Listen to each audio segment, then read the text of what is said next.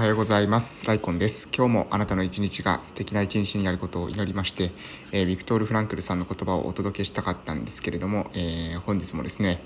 えー、読み聞かせ教室の方に出てましてで、えね、本を忘れてしまいましたというような、まあ、先週もね同じようなことを言ってたのかもしれませんけれども、え同じことを繰り返す私でございます。はい、え読み聞かせ教室ですね。あの8時から9時の時間なんですけれどもうん。これは9時から10時にしましょうね。えー、8時から9時はですね、一っ子一人通りませんね。うん。休みの日のですね、えー、村っていうものはね、こういったものなんだなっていうのを、えー、非常に実感しておるわけでございます。えー、っと、ちょっと待ってください。いきなりぶっ込んだと思いますけども、えー、私はですね、鹿児島県の奄美大島の、某村で地域おこし協力隊をしております。え平日、月曜日から金曜日までっていうのは、え普通の業務があるんですけども、土曜日のですね、朝、8時から9時の時間に読み聞かせ教室をしてるんですね。で、えその読み聞かせ教室をしてるんですが、えなかなかね、うん、8時から9時はですね、来ない。誰も来ない。で、まあ、9時から10時だなと、えー、思いました。時間修正するのもね、まあ、ピボットっていうかこうあのちょっとずつね、えー、修正していかないとうんいけないなと思ってますのでまあねトライアンドエラーでやっていこうかなというふうに思うわけでございます。もう順番前後してますけれども近況報告の方もちょっと行かせていただきましょうか。そうしないと昨日のね記録が取れなくなってしまいますので、えー、っと昨日の近況報告ですが昨日は、え、朝一は、え、特別支援学級の方に、え、入りました。月水金で入ってるんですけども、えー、昨日も行ったという感じですね。で、えー、昨日はね、あの、なんか、えーと、クラス全クラスの中に入って、え、算数の、授業をしてる様子を見てたんですけど、あのー、ねえー、プリントしてるですね女の子がいてねでその女の子はなんかいつも解くのがゆっくりっていう風なこと聞いてたんですけども結構ねあのフィードバックを早くするとですね、えー、解くスピードが上がるっていうタイプだった。っていうのをね昨日発見して、え、先生もですねあの異例のスピードで、えー、計算課題が終わったというふうに、えー、発見を喜んでいましたので、まあ、そういった私も含めてですね、えー、別の視点が入ることによって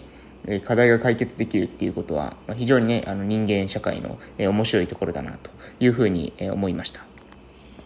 で月水金の、えー、は特別支援学級にある入ってるのとあとは、えー、ゼントキアンという村の交流拠点を運営してるんですけれども、そちらの方もですね、本日は、本日じゃない、昨日は、えー、行ってました。で、そこで大体1日、え、1日過ごしたんですけども、午後からはですね、金曜日は、毎日麻雀教室が、えー、行われてますので、私はですね、まあ、特に、えー、麻雀教室がの人たちがいる間は、まあ、自分の仕事に、え集中すると、そういったような感じでございます。うん。10月もですね、もう終わりですね。えー、10月、はい、10, えー、10月じゃない、9月ももうね、えー、終わりまして、10月に入りましたね。うん、4月から考えてもですね、今度は、えー、もう半分過ぎるとなると、小学生も、えー、一度もう入学してからですね、半年が過ぎると考えると早いもんだなというふうに、え感じるわけでございます。もうね今日は、え、本をですね持ってきてませんので特に話すことっていうかあの書籍から引用する部分はないんですけれども何を話そうかな。そうですね。今目の前に、え、職場の教養、え、一般社団法人倫理研究所の、え、職場の教養9月号がありますので、えここからですねこうバッと選んでそこの目についたものを、え読むっていうのをしましょうかね。よし。はいじゃあ行きました。えー、これですね、えじゃあ9月9日。なんでせっかくだから1ヶ月前にしましょうか。1ヶ月前はえー、9月2日ですね。9月2日、これ微妙ですね。9月2日微妙だったって。まあ、7月のね、職場の教養もあるので、7月の2日見ましょうか。7月の2日なんだ？あはははははいはいはいはい。ああ、まあ、7月の2日なかなかいいんじゃないですか。はい、これ、これ読んでいこうと思います。えー、折り返し地点。本日は1月1日から数えて183日目となり、1年365日で言うと、ちょうど1年の真ん中の日にあたります。40代半ばの T さんは、男性の平均寿命がおよそ81歳であることを知り、人生の折り返し地点に来たことを実感しましたそこでこれまでの人生を振り返ってみました多くの人のおかげで今の自分があること。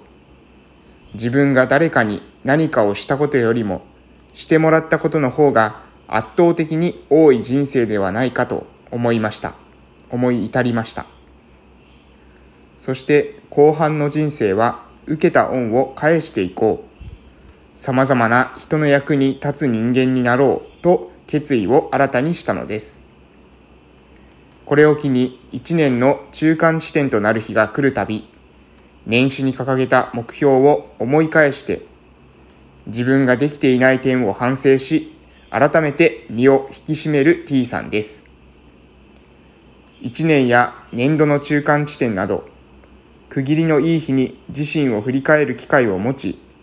掲げた目標がどこまで達成できているか見直したいものです。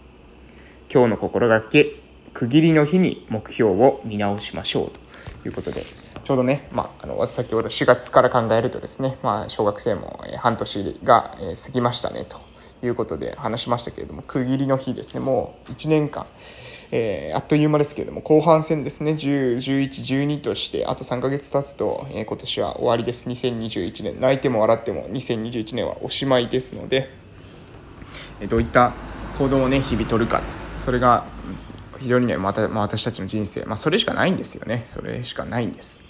うん、なのでねあのぜひ何か意識いただけるといいのかなと思いますし私もねそうしていかないといけないなというふうに思っております。えー、あとねもう一つ、まあ、これ時事ネタというかニュースですけれども挟んでおきたいのは、えー、3日前くらいにあれですね、えー、ちょうど総理大臣がですね変わりましたね。今度の総理大臣は岸田文雄、えー、総理大臣ということですけれども、まあえー、岸田さんまあ、いい悪いは置いといて、まあ、多分ね日本っていうのはしばらくはですね、えー、そんなに大きな変化はなさそうだなというのが、まあ、私の、えー、感じている印象でございます。えー、他はどうでしょうねあの他の自治体もですね、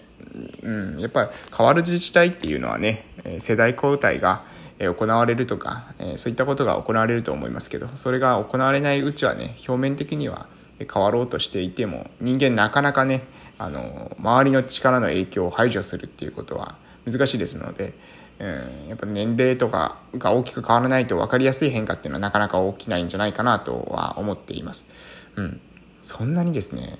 やっぱそんなに同じ年でね変わるっていうのは難しいですよね同じ年でっていうかあのうんまあ特に政治家さんってねあの応援してる層が同じ年の層が一番やっぱ多いんじゃないかなというか、うん、うん、まあ、あの、言葉を濁し濁して、えおりますけれども、何か皆さんも考える機会となったら幸いです。ということで、今日もこの辺で終わらせていただきたいと思います。まあ、だらだらね、伸ばしてもしょうがないので、今日はこれで終わります。それでは本日も素敵な一日をお過ごしください。また夕方の放送でお会いしましょう。いってらっしゃい。